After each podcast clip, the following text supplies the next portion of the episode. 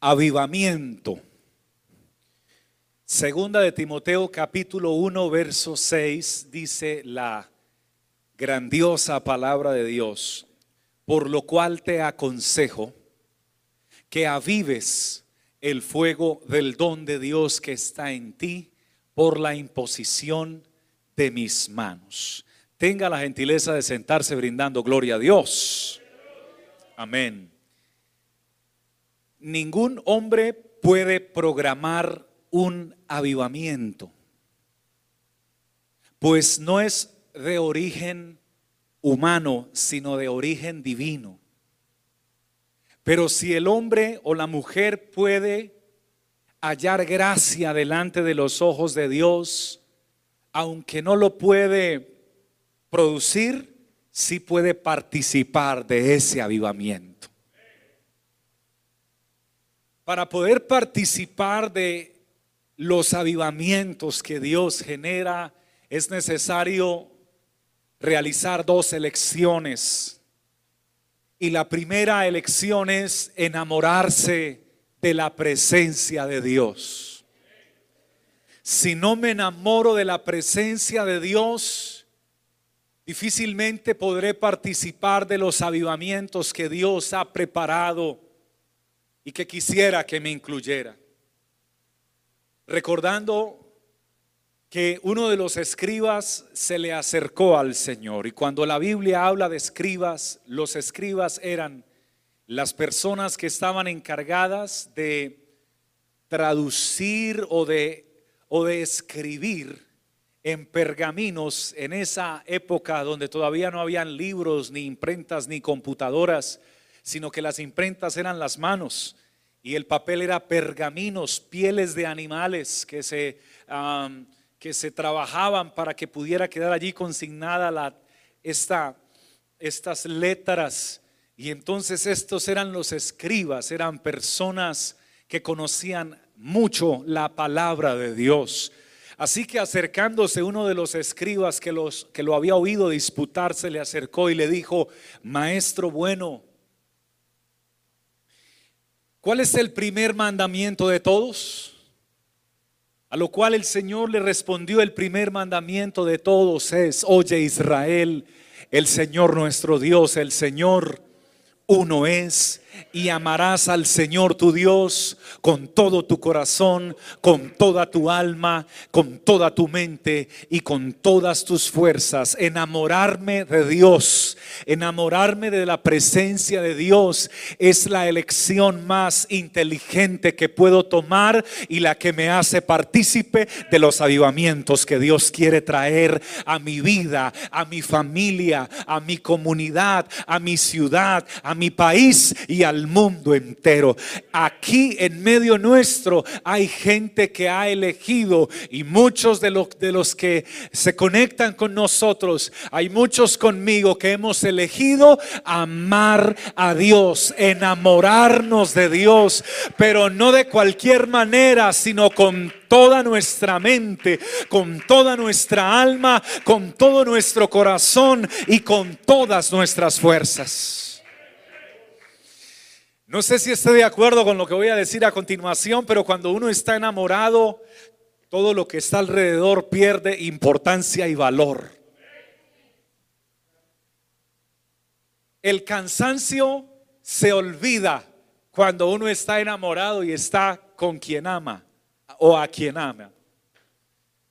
Cuando estaba enamorando, cuando, cuando Claudita, mi esposa, antes de casarnos, me estaba enamorando y yo la estaba enamorando. Nos estábamos enamorando. Yo no supe si la suegra se dio cuenta o el suegro, pero nosotros hablábamos hasta las 3 de la mañana por teléfono, por teléfono celular. Gracias a Dios ya existían los celulares. Hasta las 3 de la mañana. Pero es que estaba enamorado, todavía no era mi esposa. Pero yo le estaba diciendo al Señor, Señor, si es tu voluntad, que sea ella y hasta las 3 de la mañana hablábamos y ella se levantaba a las 5 de la mañana para alistarse para su trabajo. Y este siervo que ya era pastor, aunque no me había casado, era pastor soltero, me levantaba a las 5 de la mañana para una oración, un programa de oración que se llamaba Amanecer con Cristo. Así que era las 3 de la mañana y, y ya yo sentía que no podía más. Entonces le decía, si vieras lo feliz que me siento de hablar contigo todas las noches y quisiera amanecer hasta que raye el alba, pero yo creo que tú debes descansar algo porque mañana trabajas y yo también. Entonces ella me decía, ah, bueno. Entonces yo le decía, entonces nos hablamos mañana nuevamente. Y me decía, sí, claro, por supuesto. Y yo le decía, ah, bueno, entonces que tengas linda noche. Y ella, gracias, tú también, que Dios te bendiga. Y yo, que Dios te bendiga. Y yo esperando que ella colgara y ella no colgaba el teléfono. Y entonces, ¿todavía estás ahí? Sí. Entonces, eh, eh, los enamorados son así, cuelga tú. No, no, cuelga tú. Se vuelve uno hasta un poco como ya usted lo está pensando. Sí, hermano, porque eh, el enamorado entonces eh, como que, empieza a sentir que lo que está a su alrededor pierde importancia y pierde el valor, el cansancio pierde valor, alabado sea el Señor. Y al día siguiente salía de su trabajo, comía, yo terminaba de evangelizar, de predicar y nuevamente nos llamábamos y hasta las tres nuevamente, Dios Todopoderoso. Ya después de unos meses le dije, no, ya no aguanto más, casémonos por favor. Y, entonces me dijo, ¿y por qué te demoraste tanto en proponérmelo? Qué lindo es estar enamorado. Alabado sea Dios. Moisés estaba enamorado de la presencia de Dios.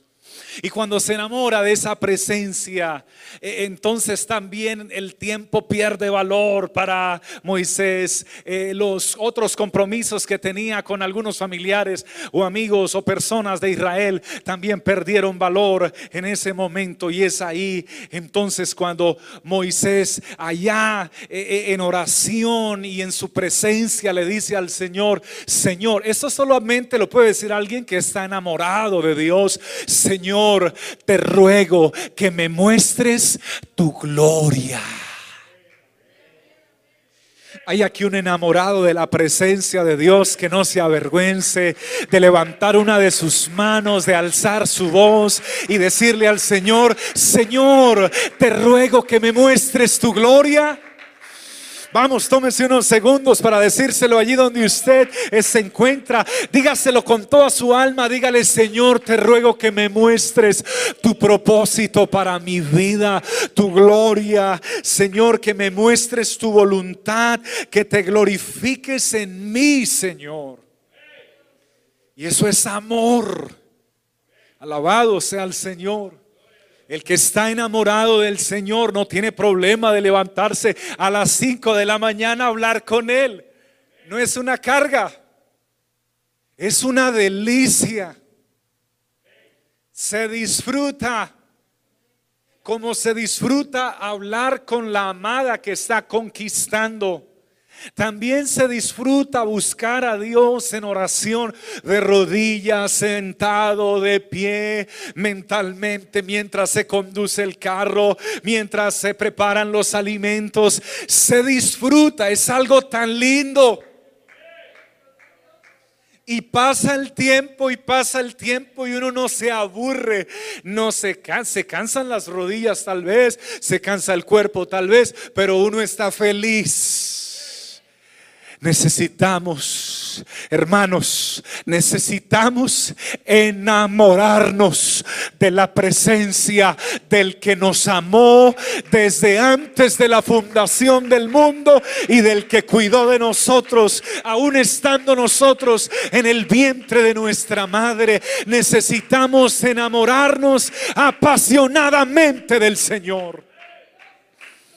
Alguien brinda gloria a su precioso y poderoso nombre. Esto de enamorarse es tan importante que el Señor le manda a una de sus congregaciones, a la iglesia, le manda a arrepentirse porque una de las iglesias allá en Asia, en Apocalipsis, había perdido su primer amor. Es decir, no tenía el mismo sentimiento que tenía al principio.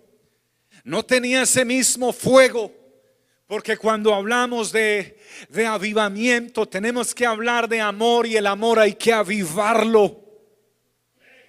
Hay que, hay que, hermanos, hay que moverlo para que arda. Hay que, hay que, hay que mover lo que haya que mover para que tome más fuerza y se encienda. Y el Señor le dice a su iglesia, pero tengo contra ti que has perdido tu primer amor. No le dice que lo había dejado de amar. No, todavía la iglesia lo amaba, pero no como la primera vez. Y es que si tú no amas como la primera vez, estás en peligro. Si tú, varón, no amas a tu esposa o tu esposa no amas a tu esposo como la primera vez, tu matrimonio está en riesgo porque puede llegar un tercero a minar, a hacer daño, a, proponer, a hacer propuestas que no traerán bendición, sino ruina para tu vida. Pero cuando estamos en nuestro primer amor, se lleven los meses que se lleven o los años que se lleven, sea en el matrimonio o sea en la presencia de Dios, cuando estamos en ese primer amor, cuando arde el fuego, cuando arde la llama del amor por la presencia de Dios, hermano, puede llegar la oferta que llegue, puede llegar la proposición que llegue, puede llegar lo que el mundo nos quiera brindar. Hay un amor, hay una llama encendida hay un fuego que arde, hay un amor que sobrepasa cualquier tipo de propuesta y es un amor verdadero por la presencia de Dios. Y en el verso 5 del capítulo 2 de Apocalipsis, el Señor le dice, recuerda por tanto de dónde has caído. Reciba esta palabra. Cuando no amas a Dios como la primera vez, has estado cayendo. ¿Cuántos reciben esa palabra? Si no amas a Dios con toda la fuerza, pasión y avivamiento, estás decayendo, porque lo dice el mismo Dios. Recuerda pues de dónde has caído y te manda el Señor a arrepiéntete y haz las primeras obras. Y viene algo simbólico, pero poderoso si no vendré pronto a ti y quitaré el candelero de su lugar. El candelero que, que era ese elemento, esa lámpara donde se encendía la luz, donde se ponía luz, donde ardía el fuego y la llama, para que no hubiese oscuridad dentro del tabernáculo, sino que hubiese luz. Queridos y queridas, Mientras no estemos enamorados de la presencia de Dios, se corre del riesgo entonces de que Cristo vuelva pronto y que quite su candelero de su lugar. Ese candelero es su presencia en nosotros, es lo que ilumina nuestras tinieblas y lo que ilumina nuestros pasos. Su palabra sigue siendo lámpara a mis pies, tu palabra y lumbrera a mi camino. Jesús sigue siendo la luz del mundo y no solo la luz del mundo hacia afuera, también es la luz de nuestra vida, de lo que hay dentro. Él primero ilumina dentro para que luego irradie hacia afuera. Alguien bendice la presencia de Dios en esta hora. Alguien lo puede aplaudir con todo su corazón.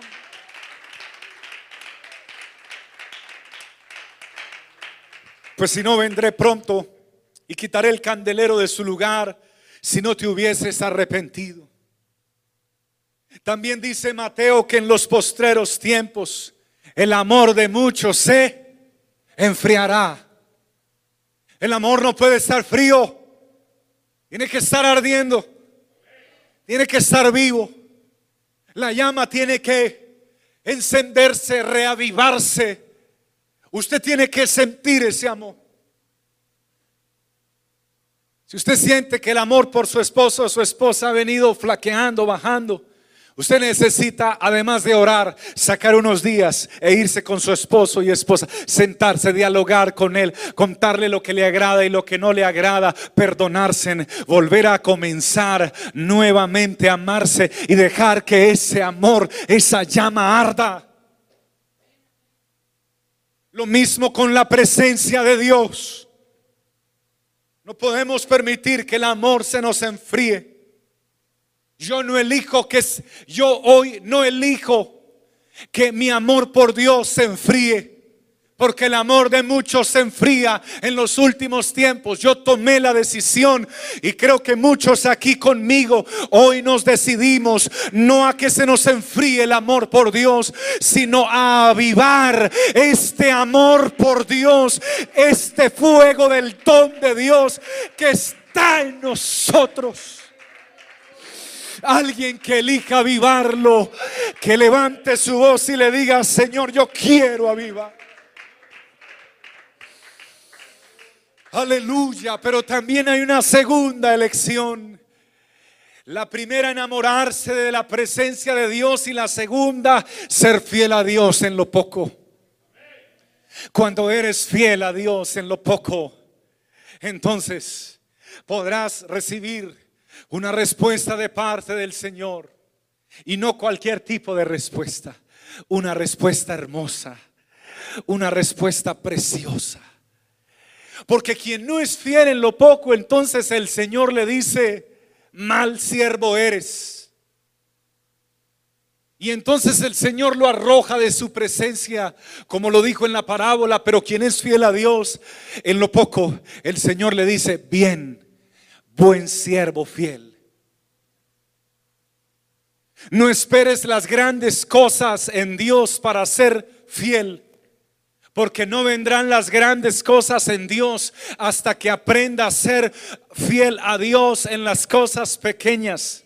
Cuando eres fiel en lo pequeño, Dios te pondrá en lo grande. ¿Cómo cumplirá Dios tus sueños, tus anhelos, tus peticiones o las visiones que Él te ha dado si ni siquiera puedes ser fiel a Dios en lo, en lo poco que te ha encomendado a través de tu pastor, a través de los dones que te ha entregado, a través del liderazgo en la iglesia? ¿Cómo esperas un ministerio grande, próspero, avivado, lleno de bendición, lleno de unción, lleno de personas apoyándolo, lleno de la, de la bendición en todas las áreas, si no eres fiel a Dios en el, en el liderazgo de un comité de tres o cuatro personas o cinco que Dios te ha entregado, ¿cómo anhelas un gran ministerio sin ser fiel en lo poco? Pero Dios le dice a los que quieren ser fieles en lo poco, sobre poco has sido fiel, sobre mucho te pondré. Todavía Dios quiere poner lo mucho aquellos que quieren ser fieles en lo poco. Antes de llegar, antes de llegar al segundo lugar más importante del imperio Egipto, antes de ser gobernador, José fue fiel en lo poco siendo un esclavo. Cuando era gobernador no era, cuando llegó a ser gobernador no era esclavo, era libre. Pero cuando fue esclavo de Potifar, fue fiel a Dios en lo poco. Cuando la esposa de Potifar lo invitó a dormir con ella, él expresa, pero ¿cómo he de pecar contra mi Dios y contra mi amo? Es decir, ¿cómo voy a dejar de ser fiel a Dios en esto poco que Él me ha dado? Si mis hermanos me iban a quitar la vida en una cisterna, pero Él me guardó la vida ya. Yo prefiero y elijo ser fiel a Dios en lo poco y Dios honra al que le es fiel en lo poco. Así vayas a la cárcel, luego hay otras estaciones que te llevarán a lo mucho y el ejemplo y el testimonio está en José. Jesús le dio de comer a más de cinco mil personas, sin contar las mujeres y los niños. Permítame hacerle una pregunta. ¿Para dónde se fueron esos cinco mil? Porque no hay registro luego de ellos. El registro está en que al día siguiente o a los días fueron y le buscaron nuevamente y el Señor no les dio pan ni peces. Ah, ah. Y les dijo, búsquenme no por la comida que perece, sino por la comida que a vida eterna permanece. ¿Y cuántos estamos aquí? No por la comida que perece, sino por la presencia de Dios que nos ha dado vida y vida en abundancia. Y el Señor les dice, no me busquen por esa comida y se enojaron y se fueron. O sea que hay gente que recibe milagros, pero se van porque les quedó grande el milagro. No fueron capaces de ser fieles en lo poco. Ellos creyeron que el milagro era lo grande y el milagro no era lo grande. Lo grande es la presencia de Dios en nosotros, dándonos vida eterna y dándonos la herencia de la salvación en el reino de Dios. Eso sí es grande. Pero un milagro aunque es hermoso, no es lo grande. Y ellos creyeron que era lo grande. ¿A dónde se fueron esos cinco mil? Si en el día de Pentecostés solamente se registran 120, algunos de esos cinco mil estaban allí. De esos cinco mil quedaron de los 120 algunos. Hermanos, hoy Dios nos llama a ser fieles en lo poco, a enamorarnos de la presencia de Dios y a ser fieles en lo poco. Porque yo quiero terminar en esta hora diciéndoles, nadie llega a la cima sin haber comenzado de abajo. Nadie será impactado por las grandes obras de Dios sin haber comenzado enamorándose de Dios, en la intimidad de Dios, en oración y siendo fiel en lo poco. Ninguno que ha recibido el Espíritu Santo lo recibió sin haber adorado a Dios y haberse rendido delante de su presencia y haberse humillado en espíritu y en verdad delante de Él. Si usted siente adorarlo, adórelo y glorifíquele, pero hágalo, hermano, en espíritu y en verdad. Mientras lo adora, dígale, Señor, yo quiero enamorarme de tu presencia. Aleluya. Esta palabra, este sermón se llama avivamiento. Porque el avivamiento trae manifestaciones. Manifestaciones sobrenaturales de Dios. El avivamiento produce que muchas personas sean salvas por el poder y la acción del Espíritu Santo de Dios. El avivamiento produce, hermanos, entonces que se intensifique y se multiplique los dones del Espíritu Santo en la iglesia y las operaciones y los milagros mientras el pueblo alaba a Dios o se escucha la palabra de Dios, el Espíritu Santo está en acción.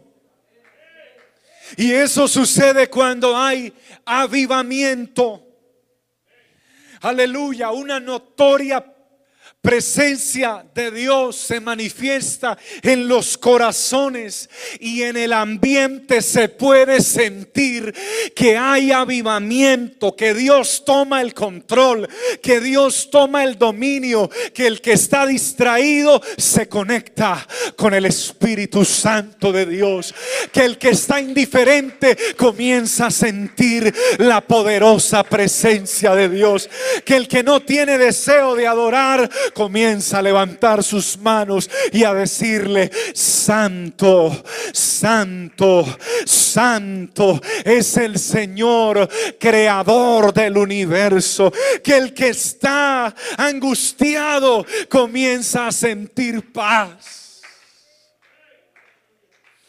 Alguien me escribía esta semana a YouTube y que Dios bendiga a esa persona y Dios siga obrando en ella.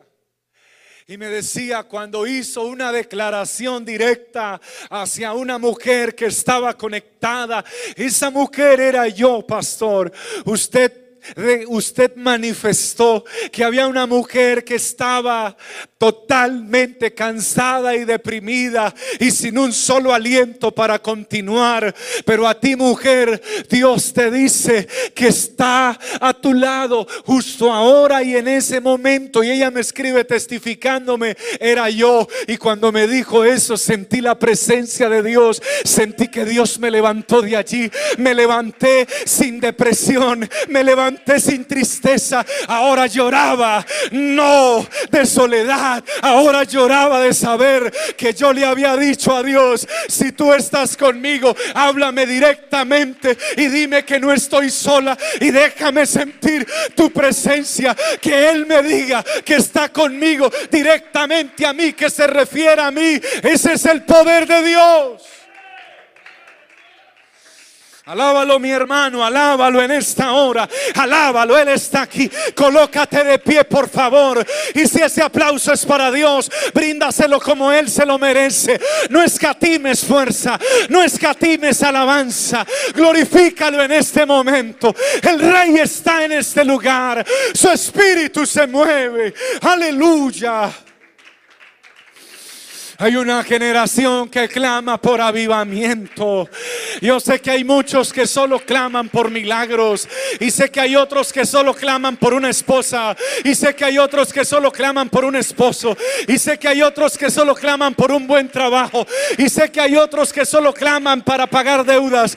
Pero hay un remanente hay un remanente en todas las naciones de la tierra que tenemos una oración que va más allá del, de la salud, que va más allá de la sanidad física, que va más allá del bienestar económico. Hay un remanente que me escucha en esta hora. Es un remanente de hombres y mujeres de oración que queremos ir más allá de tener buena salud más allá de tener buenas finanzas, más allá de tener una linda familia, hay un remanente que clama por avivamiento, por Espíritu Santo, por ver personas llegando a los pies de Jesucristo, por ver personas liberadas por el poder de Dios, por ver gente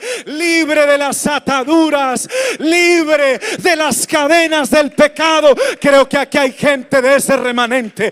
Creo que hoy yo siento que aquí hay gente conmigo que hace parte de ese remanente y que dice, sí Señor, aviva tu obra en medio de los tiempos. Sí Señor, aviva mi vida. Sí Señor, aviva mi corazón. Sí Señor, aviva mi alma. Sí Señor, aviva mi congregación. Sí, Señor, aviva la iglesia. Señor, aviva la iglesia en todo el mundo. Levanto un clamor en este momento. Levanto una oración en este instante. Sale un clamor de mi espíritu al Espíritu Santo de Dios, diciéndole, Señor, estamos enamorados de tu presencia. Señor, estamos enamorados de ti. Señor, queremos enamorarnos más de tu Espíritu. Jesús de Nazaret, Dios de mi salvación. En esta hora yo clamo, Señor, junto con este ejército de cristianos y cristianas que se conectan y que están aquí. Clamamos por avivamiento. Odri Babahaya, la Babahaya. Y cada baba la baba Clamamos por avivamiento. Levante su voz usted que está allá, detrás del celular, detrás de su computador. Levante su voz usted que está aquí en este hermoso templo. Dígale, Señor, hoy clamo por avivamiento para mí. Hoy clamo por avivamiento para mi casa. Hoy clamo por avivamiento para la iglesia. Hoy clamo por avivamiento para los Estados Unidos de América. Hoy clamo por avivamiento para Puerto Rico. Hoy clamo por avivamiento, por vida eterna para Honduras. Hoy clamo por avivamiento para El Salvador. Hoy clamo por avivamiento para Guatemala. Hoy clamo por avivamiento para México, para Ecuador, Señor, para Bolivia. Hoy clamo por avivamiento para Perú. Hoy clamo por avivamiento para España. Hoy clamo por avivamiento para Argentina, para Brasil. Hoy clamo por avivamiento para Uruguay. Hoy clamo por avivamiento para Chile. Hoy clamo por avivamiento por las Guyanas francesas. Hoy clamo por avivamiento para Colombia, Señor Jesucristo. Oh Dios, hoy clamamos por avivamiento. Hoy clamamos por avivamiento. Hoy las naciones volvemos nuestra mirada a ti para decirnos que te amamos y queremos enamorarnos más de ti.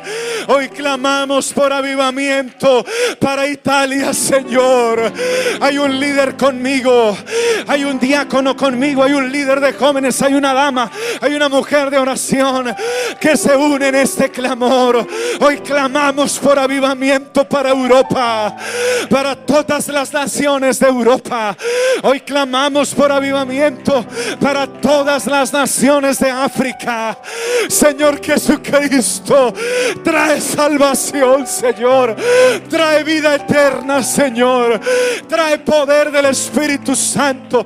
Hoy clamamos por avivamiento para todas las naciones de Asia. Hoy clamamos por avivamiento por Israel, Señor. Hoy clamo por avivamiento, Señor, por Guinea-Bissau, Señor. Hoy clamamos por avivamiento por Inglaterra, Señor, por Italia, Señor. ¿Cuántos hermanos en Italia nos piden oración y se conectan? ¿Cuántos hermanos en Japón, Señor? Hoy pedimos oración. Hoy clamamos por todo Japón, Señor. Hoy tu pueblo se vuelve a ti, Señor. Hoy nos enamoramos de ti, Señor. Levante su voz y dígale, hoy yo me enamoro de ti, Señor. Yo me quiero enamorar hoy y mañana y pasado mañana. Yo quiero ser fiel en lo poco, Señor. Yo quiero ser fiel en lo poco, Señor. En lo que me has entregado, Señor. En la iglesia quiero ser fiel. En el liderazgo que me has dado quiero ser fiel. Quiero ser fiel con mi esposa. Quiero ser fiel con mis hijos. Quiero ser fiel, Señor, en mi trabajo. Quiero ser fiel. Yo le ruego al pueblo de Dios que tenga un momento más. Un momento más de clamor. Un momento más de clamor. Un momento más de clamor. Dile al Señor, ayúdame a ser fiel en lo poco. Ayúdame a enamorarme más de tu presencia, pero también ayúdame a serte fiel en lo poco. No quiero menospreciar nada de lo que tú me has dado. No quiero quitarle el valor a tu presencia. No quiero quitarle el valor a la alabanza. No quiero quitarle el valor a la oración. No quiero quitarle el valor a la palabra de Dios. No quiero quitarle el valor a la Biblia. Quiero enamorarme más de ti, Señor. Más más y más de ti, Señor. Derrama tu Espíritu Santo. Derrama tu Espíritu Santo sobre los que nos que escuchan, Señor. Sobre las personas que se conectan. Derrama tu Espíritu Santo. Que ellos sientan tu Espíritu, Señor. Que reciban el poder de Dios. Hay libertad, Señor, para hablar en nuevas lenguas. Así alguien se encuentre solo detrás de un celular, Señor. Hay libertad para recibir el Espíritu Santo. Hay libertad libertad para hablar. Hay libertad para recibir sanidad divina. Hay libertad, Señor, para ser impactado por el poder de Dios. Hay libertad. Si alguien siente pesadez en su casa, reprenda en el nombre de Jesucristo y proclame que su casa es patrimonio de Dios. Su casa es propiedad de Dios. Su casa le pertenece a Dios. Sus hijos le pertenecen pertenecen a Dios. Yo y mi casa, yo y mi casa, proclámelo con fe, yo y mi casa, le serviremos al Señor con todas nuestras fuerzas. Reciba el Espíritu Santo, recíbalo. Hay libertad, hay libertad, hay libertad. Hay movimiento de lo alto. No se desconecte no se desconecte. Aunque me deje de escuchar, no se desconecte. Aunque deje de, aunque deje de oír esta transmisión, no se desconecte. Jesús está en este lugar. Reciba el poder del Espíritu Santo. Reciba el poder de Dios y deje que su gloria lo inunde, que su gloria lo llene, que su gloria llene su mente, su corazón. Vamos, es tiempo de amar a Dios. Ámelo ahora, hermano, ámelo, ámelo. Ame a Dios con toda su mente, ámelo con toda su alma, ámelo con todo su corazón, ámelo con todas sus fuerzas y dígale, Señor, con este amor ayúdame a serte fiel en lo poco.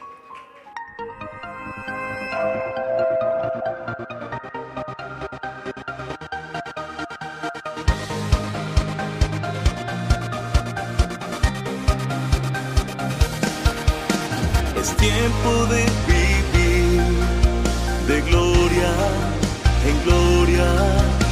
El gozo del Señor me sostendrá.